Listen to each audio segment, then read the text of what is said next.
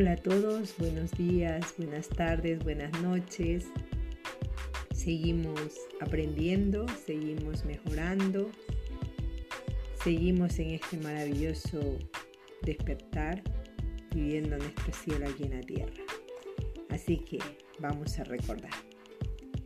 Camino yo soy, camino de conciencia planetaria. Poenix, 6 de febrero del 2021. Matías de Estefano. Soy. ¿Estás listo para resurgir de las cenizas? Yo, hoy, soy. Mañana comienza el camino. Yo.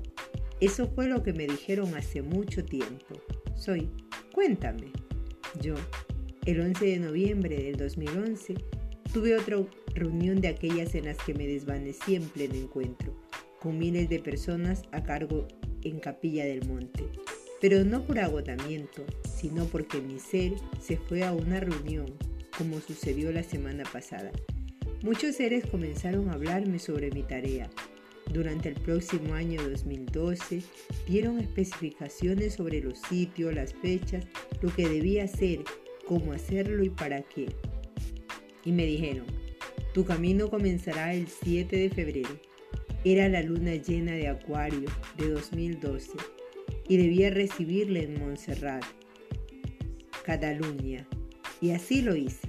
En aquella reunión me pasaron todos los detalles de lo que fue el camino Harwin Tour, que hice por 40 países en los 7 continentes durante el año 2012, abriendo las puertas de la Kundalini, del fuego vital de la Tierra, para permitirnos hacer lo que vendría después, lo que estamos haciendo ahora, pero sobre todo dijeron algo fundamental.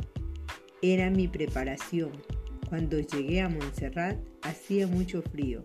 Había nevado, pero el cielo estaba despejado y la luna llena saldría tarde por la noche detrás de la montaña.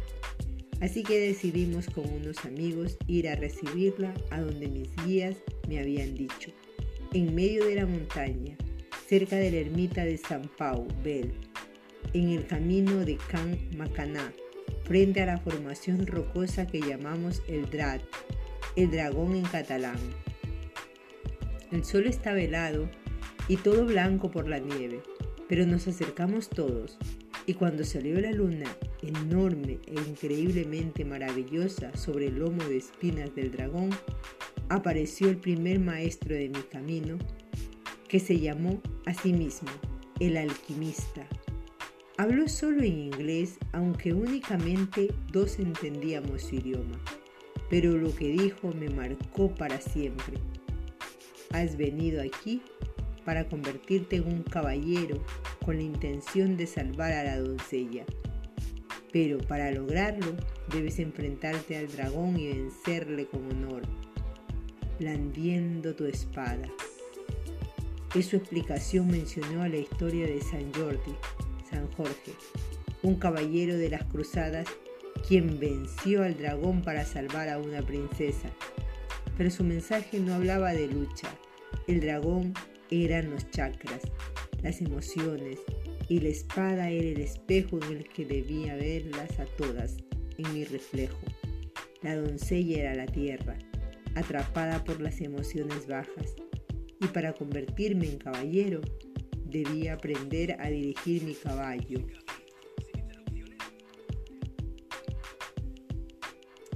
El ego, a través de la cruzada, la cruz del tiempo y el espacio. Desde entonces siempre algo pasa para que esta semana de febrero termine en Montserrat o conectando a la montaña, recordándome sobre el dragón que debo aprender a ordenar. Soy y eso es lo que harás este 11 de febrero en la luna nueva de Acuario. Yo. Así es, un nuevo camino. Sentía que estaba traicionado a mi, traicionando a mi camino y en verdad solo le estoy cumpliendo. Hace años prometí a mi amiga, bueno, mi hermana prácticamente, que el día que tuviera un hijo, no importaba lo que yo estuviera haciendo, estaría a su lado para el nacimiento. Y eso será en una semana. y por ello respiré hondo y compré el pasaje.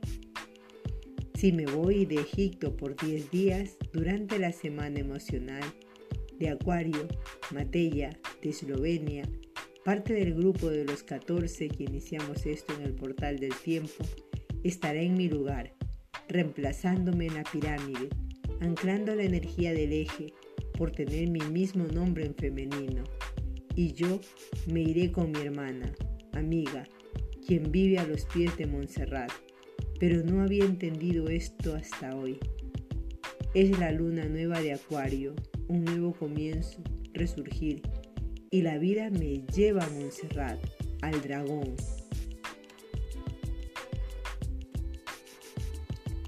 Soy el ave fénix para Egipto. Este pájaro era Bennu y representaba el resurgimiento, el renacer de cada ciclo, anunciado por la salida del sol o la crecida del Nilo. En cierta época del año debía realizarse la quema de los campos, pues esto dejaba cenizas ricas en minerales que nutrían los campos y fertilizaban para la siguiente siembra. Y el pájaro Benno se alimentaba de todos los insectos y animales que salían del suelo, alejándose del calor. Por ello, el ave parecía volar en el fuego, resurgir del tras cada cosecha, morir y renacer. Estás muriendo. Yo, eso siento. Soy. En el siglo XVI, los neerlandeses Peter Dixon y Friedrich de Hoodman bautizaron esta constelación del hemisferio sur con el nombre de Fénix, enviados por cartógrafos y astrónomos europeos para diseñar los mapas estelares de dicho hemisferio. Aunque para los pueblos del sur esta constelación sería parte del lagarto o salamandra, animal conectado a los ciclos, cambio de piel, transformación, resurgir, el sol y el fuego. Yo siento como si mi piel estuviese por cambiar, y hay una parte de mí que se aferra con mis patrones, como mis patrones se aferran a la creencia de lo que no debo salir de Egipto. Partes de mí se aferran a permanecer igual, a no transformarse, y claramente debo enfrentar a mi dragón. Todos debemos hacerlo. El fénix está relacionado al fuego del ser surgido del chakra raíz, la fuerza de la llamada kundalini por los hindúes, la serpiente de luz que se enciende cambiando su piel para renacer al sol nuevamente. Es importante, pues, dejarse morir para volver a resurgir, no hacer fuerzas para sostener lo que es inevitable que fallezca. Yo acabo de hablar con mi madre y me recordó que el 7 de febrero de 2017 a una semana de haber comenzado el camino del dragón, fue el día en que falleció mi abuela René, alguien muy importante para mí, que marcó todo lo que me sucedió aquel año, en donde realmente me enfrenté a mi dragón. Soy. Tu gran tarea es volverte acuario, y por ello tus caminos intensos de vida comienzan aquí. Yo, como aquella vez que el 14 de febrero recibí la información de mi futuro hijo como parte de mi misión de vida. Febrero solía ser un mes que no significaba nada para mí y acabó siendo mi fénix. Soy. Acuario es la innovación constante, el resurgir. Cada ciclo de la historia, cada pueblo, individuo, civilización, religión, fe, esperanza, propósito, misión, arte, conocimiento, relación, debe renovarse, resurgir, renacer, cambiar su piel, su ego, su personalidad y reencontrarse en un nivel de conciencia superador, más allá de lo esperado. Yo, hacer algo inesperado, algo que no está en los planes, renovarse. Soy, se llama revivir, volver a vivir. ¿Te das cuenta que estás muriendo? Yo, ¿en qué sentido? soy. Has hecho de tu disciplina una prisión de prisión. Yo, Eso fue lo que ayer me dijeron durante la alineación. Me dijeron que buscas mis puntos débiles para sacar el diamante que hay en mí, porque yo lo he pedido, yo lo he querido, pero la presión que el universo me pone no es la presión que yo me pongo. A veces que responsabilizarme de lo ajeno, olvido la responsabilidad con lo propio. ¿Cuántas veces hacemos esto en la vida? Imagino que es algo muy humano. Vivimos debiéndole nuestra vida a los demás, tratando de ser lo que los otros esperan, relegando nuestra propia verdad por considerar que hacerlo es egoico, que nos hace salirnos de la rectitud del servicio que se nos ha inculcado. Soy, cuando en realidad el servicio al todo se produce cuando uno es capaz de servirse a sí mismo la disciplina no radica en la mirada de los otros, sino en la observación de lo propio. Cuando tu disciplina debe ser evaluada o espera ser examinada por los demás, no haces más que vivir de la inconsciencia. La disciplina real es aquella que vive por el propio camino.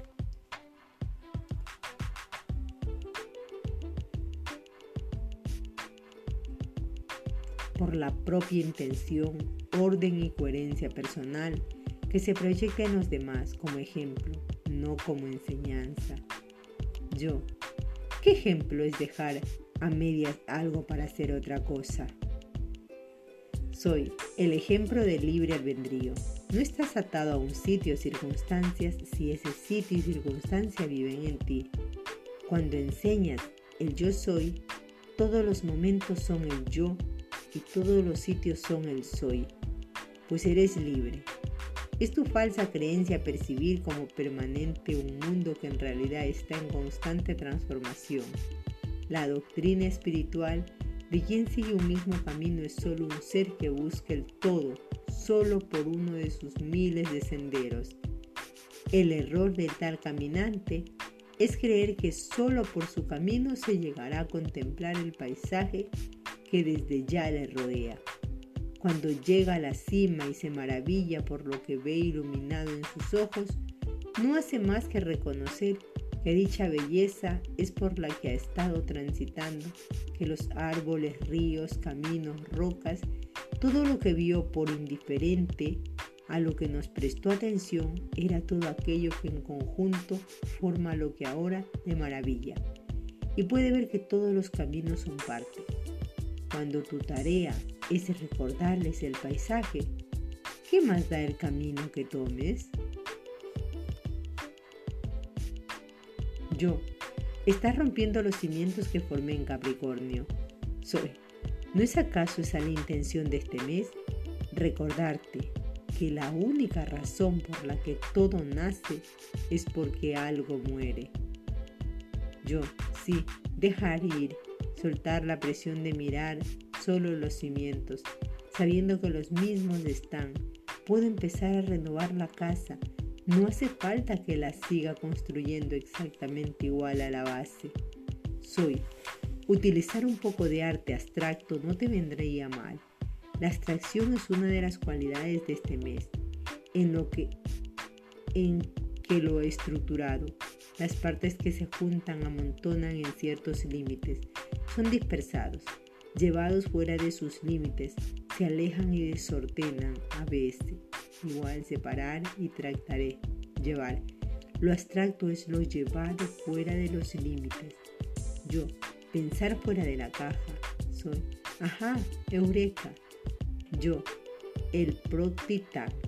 La clave que activa la interdimensionalidad es la disciplina de lo abstracto cuando uno reconoce que los límites y caminos son solo para guiarnos en la inmensidad, pero cuando te reconoces como esa inmensidad, los límites desaparecen, te vuelves abstracto.